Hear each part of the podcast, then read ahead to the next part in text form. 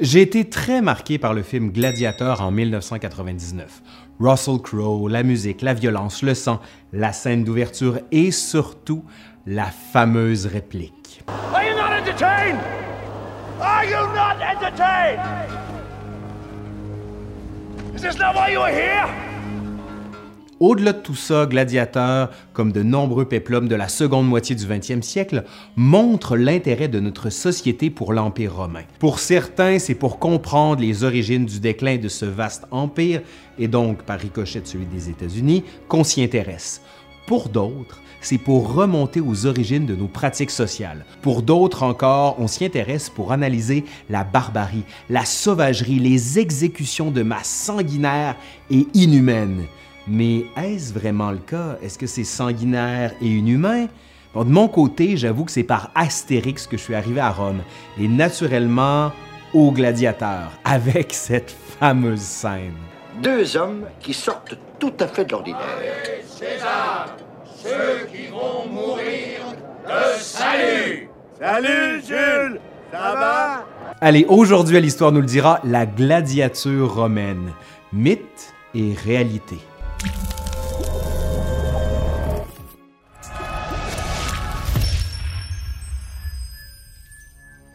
Le regard contemporain que l'on porte sur la gladiature a été marqué par la théologie chrétienne, notamment celle portée par Tertullien ou encore par Saint Augustin, horrifié par ces mises à mort massives dont les premiers chrétiens ont fait notamment les frais. Sommes-nous aujourd'hui capables d'analyser objectivement ce comportement qui, selon certains, ne peut être associé à un sport, mais qui est sûrement un loisir et une formidable mise en scène? Bien qu'il soit difficile de donner hors de tout doute une réponse claire à la naissance des combats de gladiateurs, l'idée la plus répandue est de considérer le mode de vie des Étrusques comme la référence première.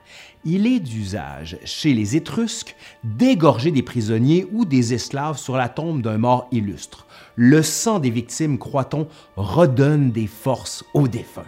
Des récentes recherches sont cependant venues nuancer cette interprétation qui avançait le 6e siècle avant Jésus-Christ comme moment fondateur pour considérer plutôt le 4e siècle avant Jésus-Christ avec des origines auxquelles on ajoute maintenant les tribus Osques et Samnites, aussi établies dans le sud de la péninsule en Campanie. De plus, il ne s'agissait pas tant de tuer que de répandre le sang afin de satisfaire le défunt, et ce, avant qu'il y ait une blessure grave. Le combat de gladiateurs représente donc bien un devoir rendu aux morts, s'intégrant à un acte religieux, mais dont le but n'est pas originellement de tuer. On avance la date de 264 avant Jésus-Christ comme étant celle des premiers combats de gladiateurs à Rome. Mais pourtant, la conquête de la Campanie et avec elle des Osques et des Samnites a permis aux Romains d'entrer en contact avec ce type de combat, se déroule en 308 avant Jésus-Christ. Et dans ce cas-là, pourquoi la pratique n'est-elle adoptée que près de 60 ans plus tard? Le cadre politique et social à Rome a particulièrement changé avec la conquête de la péninsule italienne. Certains plébéiens profitent à ce moment-là d'un rapide avancement social, forçant l'élite à se redéfinir. Une course à la popularité s'instaure entre les différents acteurs, notamment ceux qui aspirent à s'imposer au Sénat. Une dérive politique de ce qui était au départ un sacrifice religieux est à l'œuvre. La foule en demande toujours plus et on tâche de contourner peu à peu la nécessité du devoir rendu aux morts.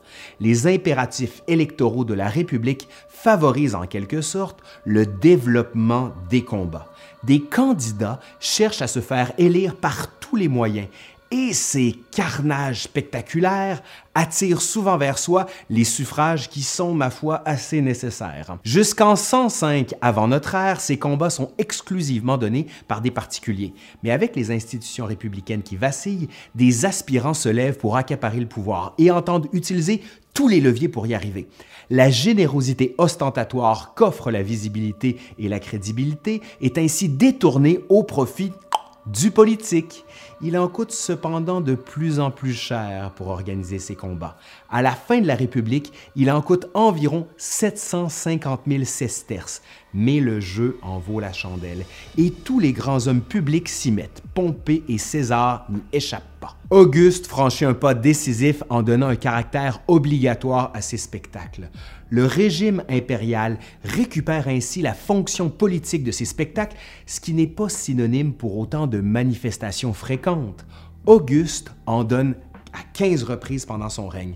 Néron et Domitien, 7 et Tibère et Caligula, seulement 3. Les empereurs vont tout faire pour centraliser et organiser les combats de gladiateurs, ce qui va peu à peu standardiser la pratique et, par la force des choses, devenir un marqueur et un facteur d'intégration à la civilisation romaine. De plus en plus de villes et de provinces organisent ces manifestations qui célèbrent la puissance de Rome tout en renforçant le culte impérial. Le gladiateur acquiert une certaine renommée, mais tous n'entrent pas dans la catégorie de gladiateurs d'élite, adulés par les foules et chéris par l'empereur. De plus, ceux qui combattent dans l'arène sont véritablement mis au banc de la société. Avec la transformation du rituel religieux en combat de spectacle, on a vu des acteurs changer, perdant non pas en force et en puissance, mais en rang social. On fait appel à des esclaves, soit des individus déchus de leurs droits civiques qui deviennent infâmes, sans droits civiques, par contrat, du moins le contrat qui les lie et qui leur procure un gain financier, car celui qui combat peut gagner, en cas de victoire, une coquette somme. Il est aussi possible pour un homme libre de signer un contrat qui lui permet de suspendre sa liberté et ses droits pendant un temps pour combattre dans l'arène. Nombreuses sont les raisons pour pousser un homme libre à combattre et risquer une mort atroce. Le gain financier, bien sûr, mais aussi le désir d'être reconnu. Ben oui, le vedettariat. Les spectacles de gladiateurs servent ici à réactiver les vertus fondatrices de Rome. On l'a dit, certains individus lors du passage de la République à l'Empire sont dépossédés de leurs fonctions politiques et militaires. Les combats permettent ainsi de se couvrir de gloire indirectement dans certains cas directement. Les combats de gladiateurs symbolisent l'identité culturelle romaine, ce qui explique pourquoi les Romains, dont la vertu civique essentielle est la mesure, considèrent ces spectacles comme moraux. Le chemin pour arriver au titre de gladiateur est particulièrement ardu.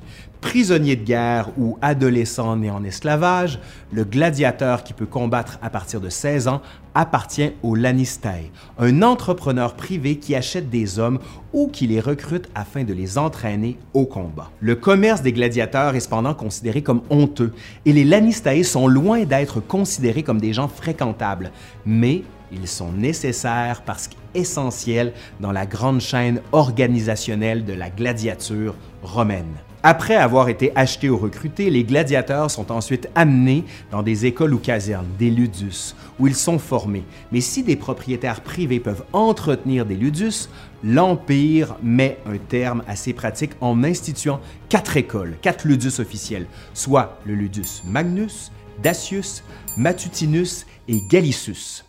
Le plus important est le Ludus Magnus, qui est accolé au Colisée, un passage souterrain permettant aux gladiateurs d'aller et venir dans l'arène sans être vus du public. Les conditions de vie sont particulièrement rudes. Le Lanistae peut user de châtiments corporels, les gladiateurs ayant signé un engagement selon lequel ils acceptent d'être brûlés, enchaînés, frappés, voire tués le faire. Si certains acceptent ces contraintes, d'autres n'hésitent pas à fomenter des révoltes qui disparaissent sous l'Empire, mais qui seront bien vite remplacées par des suicides qui se multiplient. La gladiature est un remarquable microcosme de la société romaine. L'entraînement est graduel. On commence par manier des armes en bois contre un poteau placé dans l'arène d'entraînement, de la même manière que les soldats dans l'armée romaine. Puis, quand ils prennent de l'expérience, ils affrontent un autre gladiateur. On tient compte du nombre de victoires ou de bons coups que chacun fait, non seulement pour orienter les parieurs, mais également pour fixer la valeur de chacun. Ils sont vendus à prix d'or, ce qui amène Marc Aurèle, l'empereur donc, à établir un tableau précis selon les qualités et les spécialités des gladiateurs. À la fin du deuxième siècle de notre ère, un gladiateur débutant est évalué à 1000 sesterces. Un gladiateur élite peut encore valoir la somme de 15 000 sesterces et ce prix peut atteindre 100 000 sesterces sous Tibère. La valeur accordée à un gladiateur est également déterminée en fonction de sa capacité à divertir efficacement la foule.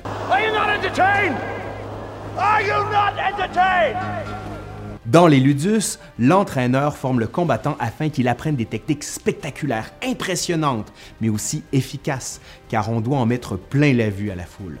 Un combat qui se déroule trop rapidement manque par l'intérêt et de suspense. Il faut apprendre à faire vibrer la foule, à l'enthousiasmer, bref, à créer un saisissement émotionnel. Un bon combat dure entre 10 et 15 minutes.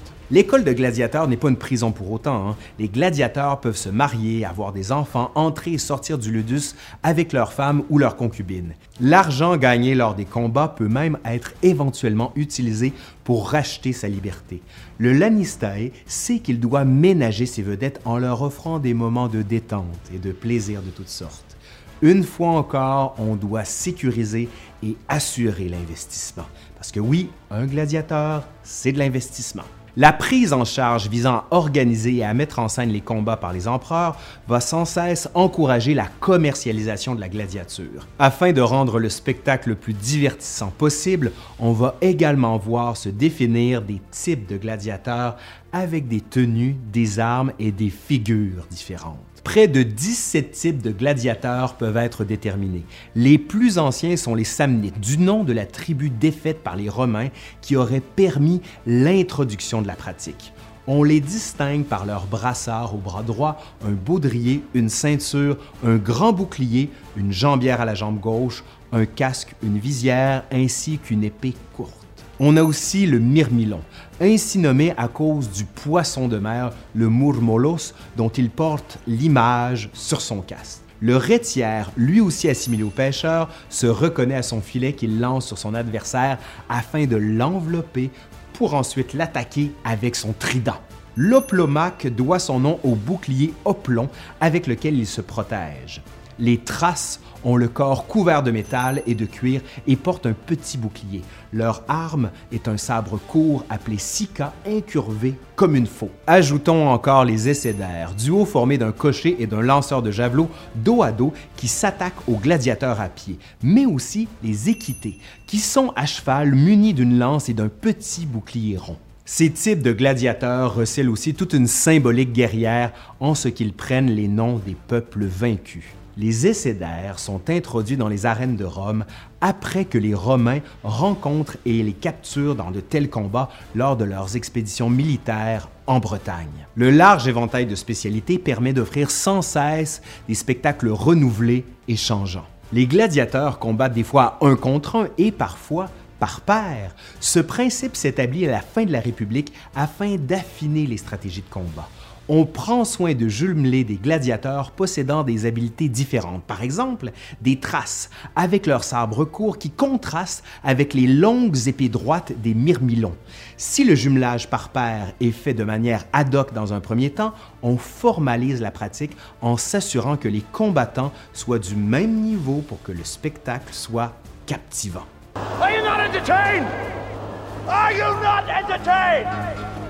OK, mais comment ça se passe un jour de gladiature? Ben, Partout en ville, on annonce le spectacle. Les murs des bâtiments à Pompéi, par exemple, permettent de ressusciter ce type de publicité où on retrouve la date, celui qui l'organise, qui offre les combats à ses frais donc, mais aussi le nombre de gladiateurs ainsi que, par exemple, les extras, disons ce qu'on appelle les exécutions. La veille, les combattants reçoivent un somptueux repas public et sont exposés afin que tous puissent les admirer. Le lendemain, une procession formée des gladiateurs et des bêtes qui seront chassées ainsi que des condamnés à mort entrent dans l'arène avec des placards, permettant d'identifier les combattants, les victimes et ou les organisateurs. On se plaît à dire que les gladiateurs devaient scander en faisant face à l'empereur Ave César morituri te salutat ce qui est totalement faux. Cette phrase n'ayant été dite qu'une fois lors d'une nomachie, spectacle de combat naval, organisé par l'empereur Claudius et cité par Suétone pour montrer la stupidité que l'empereur aurait eue et qui aurait failli tomber à l'eau. Salut Jules! Ça va? Le matin est réservé aux chasses, qu'on appelle les venazioni. L'heure du midi fait place aux condamnés à mort, pour qu'enfin, après le repas du midi, arrivent les gladiateurs. Avec les combats singuliers qui opposent les meilleurs combattants, s'ajoutent les combats par paire, ainsi que ceux en groupe. Dans ce dernier cas, il arrive qu'il s'agisse d'exécutions déguisées. On ne donne qu'une arme sans aucune protection à ces non-professionnels indignes de porter le nom de gladiateur. Les combats se terminent normalement vers 19h30, ceux-ci s'élevant environ à 20 ou 26 affrontements au cours des 6 heures que dure le spectacle. Il est nécessaire de ménager les combattants par des pauses qui permettent de récupérer un peu. On divertit la foule pendant ce temps-là à l'aide de musiciens, d'acteurs qui prennent place dans l'arène. On a souvent présenté les combats de gladiateurs comme d'immenses boucheries où tous se combattent dans une mêlée informe. Une fois encore, rien n'est plus faux. S'il est vrai que plusieurs couples de gladiateurs combattent simultanément dans l'arène pour offrir à tous un spectacle assemblé à différentes parties du théâtre où le regard peut justement changer de combat à combat, ben, il s'agit de combats bien organisés sous la supervision de deux arbitres. Oui, oui, ils sont déjà là, eux. Le gladiateur ne combat souvent qu'une fois par spectacle et seulement deux ou trois fois par an. Les blessures sont communes et elles doivent être soignées avant de retourner en scène. Les risques, vous en doutez, là, sont cependant bien réels. Un calcul des chances de survie d'un gladiateur permet d'évaluer sa possibilité de survie à 9 contre 1. Et s'il perd, le voilà à 4 contre 1. Au cours du troisième siècle de notre ère, ses chances s'amenuisent, tombant en 3 contre 1 dès qu'il entre en scène dans l'arène et à 2 contre 1 s'il perd. Celui qui reconnaît sa défaite dépose les armes au sol et, comme c'était le cas dans la Grèce antique, notamment Pancras, lève le doigt. Cet acte de soumission permet d'arrêter le combat et de déterminer le vainqueur. Le sort du perdant est, dans un premier temps, laissé à l'organisateur de l'événement, qui, avec le temps, délègue ensuite sa décision à l'empereur, qui le délègue à son tour au peuple pouvoir qui assure en partie le spectacle. Contrairement à ce qu'on croit, ce n'est pas le verso polissé, le pouce pointé vers le bas ou vers le haut, qui permet de déterminer le sort du gladiateur, comme le montre par exemple la toile de Jérôme, mais bien le pouce tourné vers la gorge, accompagné du cri Jougoula, égorge pour la mort et pour l'épargner, appuyer le pouce sur un point ferme ou encore pointer deux doigts sur celui-ci. Les énormes sommes investies expliquent en partie pourquoi une grande quantité de gladiateurs, malgré leur défaite, ne sont pas exécutés sur place. L'argent va ainsi permettre d'humaniser les combats. Oui, oui, je Les organisateurs des combats, mais aussi toute la machine derrière ceux qui combattent, n'ont pas intérêt à les voir mourir rapidement et ainsi dilapider de lourds investissements. Le public est partagé entre le désir d'assister à un bel égorgement et celui de voir encore une fois ses vedettes préférées dont l'image se présente sur les objets les plus usuels de sa vie quotidienne Une fois le perdant évacué de l'arène, le vainqueur peut enfin goûter son triomphe. S'il s'agit d'un esclave et qu'il a complété ou plutôt qu'il a survécu les trois années comme esclave gladiateur, il reçoit la rudis, une épée en bois symbole de sa liberté qui lui permet de quitter les combats de l'arène. Après cinq ans, il retrouve sa liberté complète.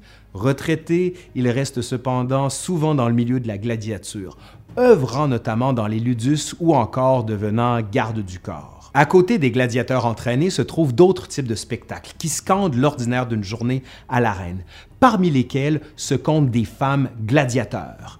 Néron lance ainsi dans l'arène des femmes éthiopiennes, alors que Domnicien fait combattre des femmes en pleine nuit, éclairées par des torches. Cependant, peu de sources d'époque attestent de tels combats. Seulement une dizaine de fragments littéraires et une inscription épigraphique auquel il faut ajouter un bas-relief du mausolée d'Alicarnasse qui représente deux gladiatrices portant le nom d'Amazone et Aquilia, ainsi qu'une statuette de bronze conservée au musée à Hambourg. Contrairement à ce que certains ont pu affirmer à l'époque, il ne semble pas être question de combats parodiques, mais bien de réelles gladiatures impliquant des combattantes entraînées avec des habiletés particulières. S'ajoutent aussi des exécutions de criminels, ben oui, hein, qui se généralisent au cours de l'Empire, assurant ainsi comme une vengeance nécessaire servant à assurer l'ordre social contre ceux qui ont enfreint les normes et les règles de la société. Rome n'étant pas une société tournée vers l'enfermement dans les prisons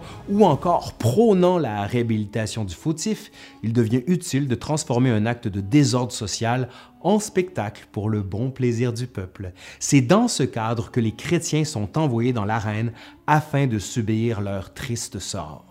Contrairement au cirque, dont les premiers établissements spécifiques à la pratique sont développés dès le 3e siècle avant Jésus-Christ, il faut attendre le 1er siècle avant Jésus-Christ pour que se développent des lieux spécifiquement dédiés aux gladiateurs. Les premiers combats se déroulent dans un contexte religieux, comme on l'avait dit, mais aussi comme partie intégrante des rites funéraires. Le tout, ça se passe ben, au Forum romain pour des raisons pratiques. C'est une place ouverte pouvant accueillir la foule, mais aussi la symbolique parce qu'étant le centre politique et le cœur de la ville. Des recherches archéologiques réalisées dans le Forum romain ont permis de mettre au jour tout un réseau de corridors souterrains dans lesquels se trouvaient des palans mécaniques utilisés pour élever les animaux ou les gladiateurs dessous le plancher du forum. Lieu par excellence pour les combats de gladiateurs pendant la République, le forum continue d'être utilisé à l'occasion au cours de l'Empire. Cependant, la nécessité d'avoir un espace plus large et mieux adapté amène les architectes à concevoir un nouveau bâtiment, l'amphithéâtre, terme qui se réfère au grec amphithéatron, qui fait simplement référence à un théâtre peu à peu adapté à l'amphithéatrum à Rome. La référence au théâtre n'est pas anodine en ce que l'amphithéâtre est développé en 52 avant Jésus-Christ par Gaius Scribonius Curio qui, lors des jeux funéraires de son père, fait élever deux théâtres de bois spacieux, accolés par les sommets et leurs courbes et montés sur des pivots.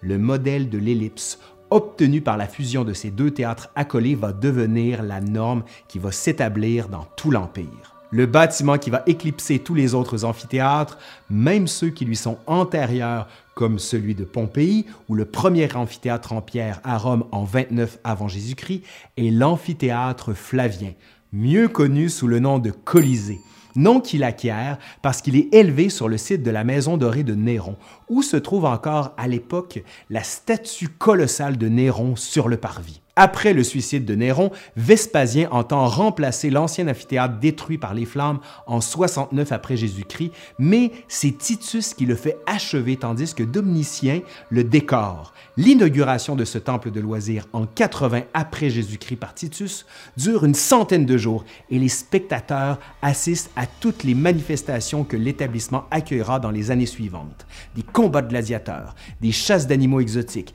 des représentations d'animaux dressés et même des nomachis. Le tout, bien sûr, accompagné de multiples cadeaux envoyés au peuple. Le Colisée est aujourd'hui considéré comme le symbole de la civilisation des loisirs de la Rome antique, en grande partie parce qu'il est magnifiquement conservé, mais aussi parce qu'il s'agit d'un bâtiment à l'architecture savamment adapté pour les spectacles que l'on y donne.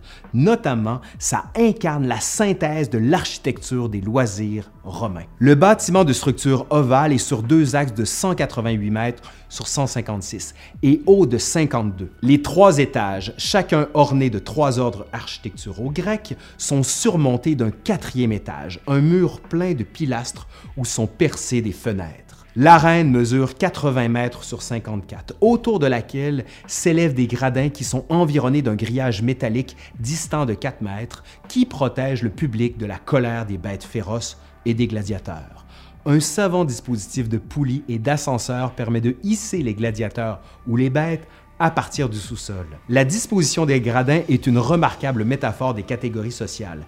La partie supérieure accueille le petit peuple, assis ou debout, dans laquelle on trouve une section réservée aux femmes. Les gradins sont réservés aux corporations, tandis qu'en dessous, les 14 rangées du parterre de pierre sont pour les notables et pour les chevaliers. Les sénateurs sont assis sur des sièges de marbre, au plus près de la reine. Leur nom est même gravé à chaque place. Les meilleures places demeurent les loges qui sont face au nord et au sud. D'une part, celle du préfet des magistrats de la ville et de l'autre, celle où l'empereur accueille sa famille et ses invités. Aucune femme, même l'impératrice, n'y est tolérée. Tous possèdent une excellente vue, en plus de bénéficier d'un son exceptionnel, l'acoustique étant remarquable. Comble du confort, le vélum, qui se déploie au-dessus du bâtiment.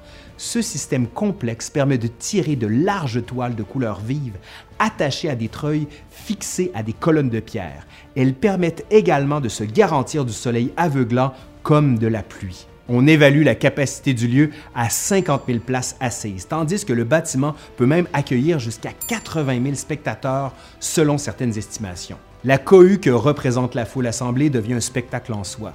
La garde prétorienne assure l'ordre, mais cela n'empêche pas des incidents de se produire, comme des injures, des invectives et même des combats dans les gradins. Oui.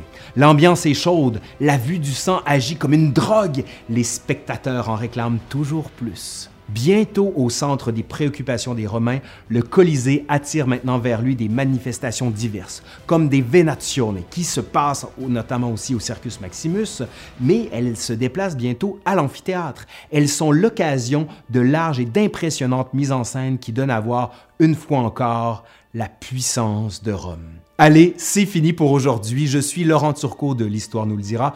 Et si vous avez aimé cette capsule qui est longue, ben oui, on fait des spéciaux comme ça. Oui, c'est un cadeau pour vous. Oui, oui, cadeau. Ben, n'hésitez pas à nous soutenir. Et pour ça, ben, allez voir le lien juste en dessous, le Patreon. Vous pouvez encore faire un petit pouce par en l'air comme ça ou simplement commenter. Allez, je suis Laurent Turcot et je vous dis, ben, bonne gladiature. Non, non, faites pas de la gladiature. C'est pas une bonne idée, OK? Faites pas ça. OK? Bye! Are you not entertained? Are you not entertained?